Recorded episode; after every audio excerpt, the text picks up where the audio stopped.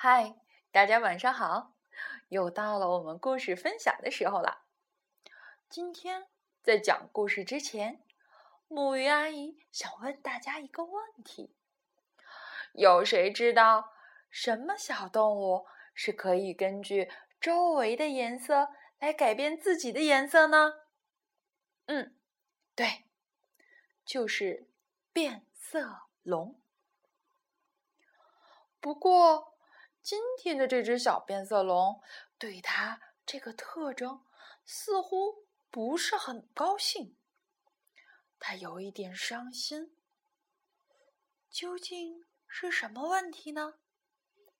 让我们一起来听来自里欧里奥尼的《自己的颜色》，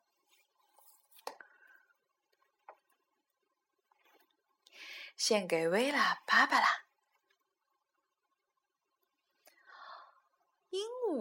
是绿色的，金鱼是红色的，大象是灰色的，猪是粉红色的。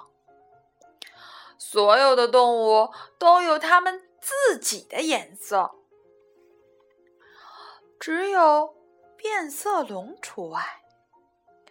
它们走到哪儿，颜色就会随之变化。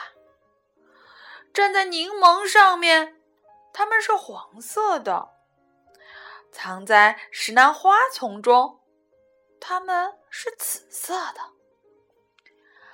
坐在老虎身上啊，它们就有了和老虎一样的条纹。不过，有一天，一只站在老虎身上的变色龙对自己说。如果我一直待在叶子上，我就会永远是绿色的，那样我也会有我自己的颜色了。想到这儿，他就高高兴兴的爬上最绿的一片叶子。可是到了秋天，叶子变黄了，那只变色龙也变黄了。叶子变红了，变色龙也变红了。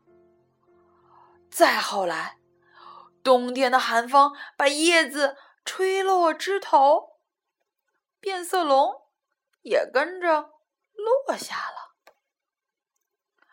在漫长的冬夜里，变色龙变成了黑色的。可是。当春天来临时，他走到外面，来到一片青草地，在那儿，他遇到了另一只变色龙。他讲了自己的伤心故事。唉，难道我们就不应有我们自己的颜色吗？他问道。